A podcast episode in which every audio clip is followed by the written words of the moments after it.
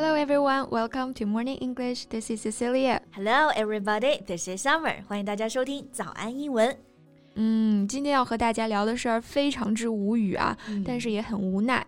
So this is what it's about. Earlier this month in Pakistan, a woman turned up at a hospital with a nail hammered into her head. 嗯，事情呢发生在巴基斯坦，in Pakistan，医院里来了一个女人，她的头上啊被钉了一根钉子。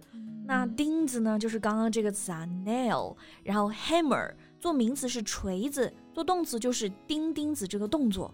比如我们说往墙上钉钉子，to hammer a nail into the wall。但是在这件事里面啊，钉子竟然是钉到了头里面。Uh, just the thought of it gives me the goosebumps. 真的是只要想到就起鸡皮疙瘩啊。那大家肯定想知道这个钉子是怎么钉进去的呢 ？Initially, the woman told the doctor that she carried out the act herself. Yeah, initially 指的是原本， 也就是说一开始这个女人啊跟医生说哦是自己钉的，不小心撞到了。But later she admitted that a faith healer put that nail into her head and guaranteed that she gave birth to a baby boy. 嗯，瞎子都看得出来，肯定不是因为自己不小心啊。那始作俑者呢，其实是 a faith healer。这个字面意思是用信念来治愈的人，其实啊就是巫师。这个巫师说往头上钉钉子就可以保证生男孩。The faith healer gave the woman a false promise of a male child。所以我们说，都二零二二年了，还在发生着这种事情，平等和文明在很多地区啊仍然是缺席的。Okay, so today let's talk about that in detail.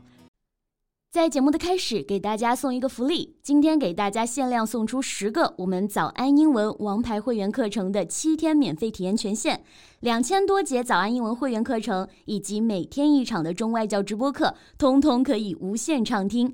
体验链接放在我们本期节目的 show notes 里面了，请大家自行领取，先到先得。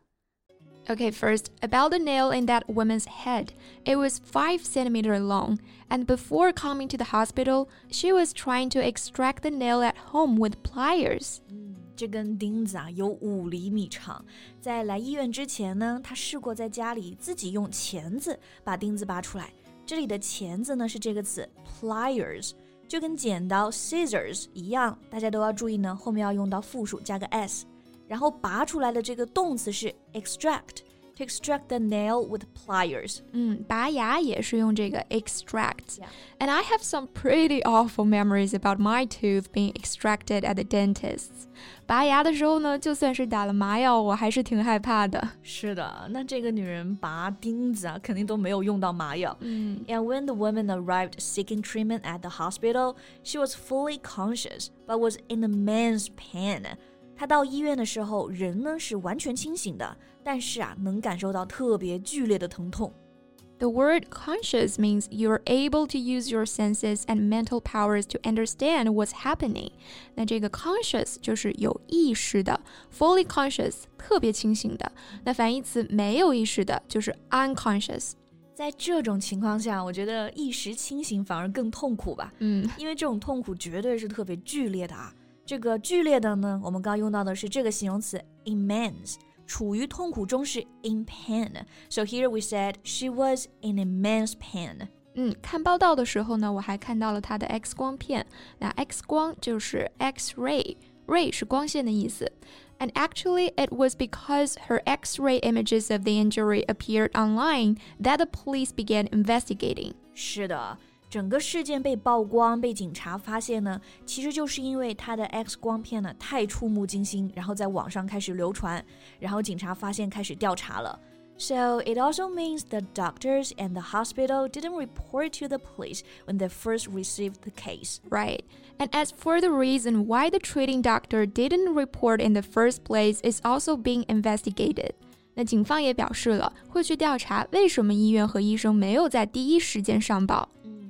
那除了调查这个，其实调查的另一个重点呢，肯定还是和那个巫师有关了。这个巫师也跟要人性命没什么区别了。嗯，A special team has been constituted to bring to justice the fake healer who play with the life of an innocent woman. Play with the life of an innocent woman，确实就是这样啊，玩弄无辜女人的性命就是犯罪了，所以要让罪犯绳之以法。得到法律的制裁。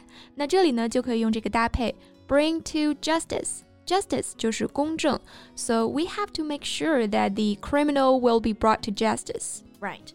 那至于这个女人啊，为什么如此相信巫师？为什么一定需要一个 baby boy，一个男宝宝？原因大家应该也都懂了啊。According to the staff at the hospital, the woman was mother to three daughters and that her husband had threatened to leave her if she gave birth to another girl. 是的，这个女人已经生了三个女儿了，她的丈夫就威胁她，如果再生一个女儿，她就要离开她了。And she is three months pregnant, and because of her husband's fear, she went to the faith healer. 这个女人现在是第四胎怀上了，然后怀孕三个月，她害怕呢还生个女儿，所以就去找了巫师。 and she said that a woman in her locality did the same and gave birth to a boy, even though the ultrasound has shown her unborn child to be a girl. 她自己有个邻居呢，也去找了这个巫师。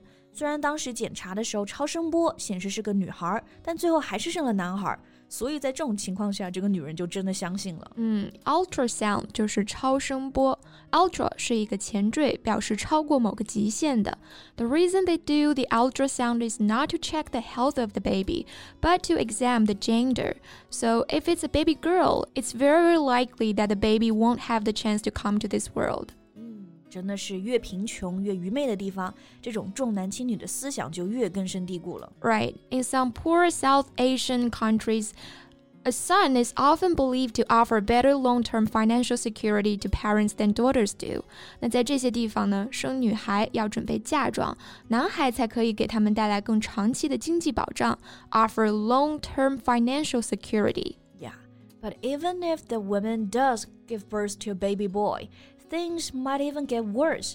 Um, years ago in Pakistan, three little girls were strangled to death by their birth father because he didn't want to waste money on their education. 在巴基斯坦，一个男人亲手掐死了自己的三个女儿，因为他不愿意在他们的教育上浪费钱。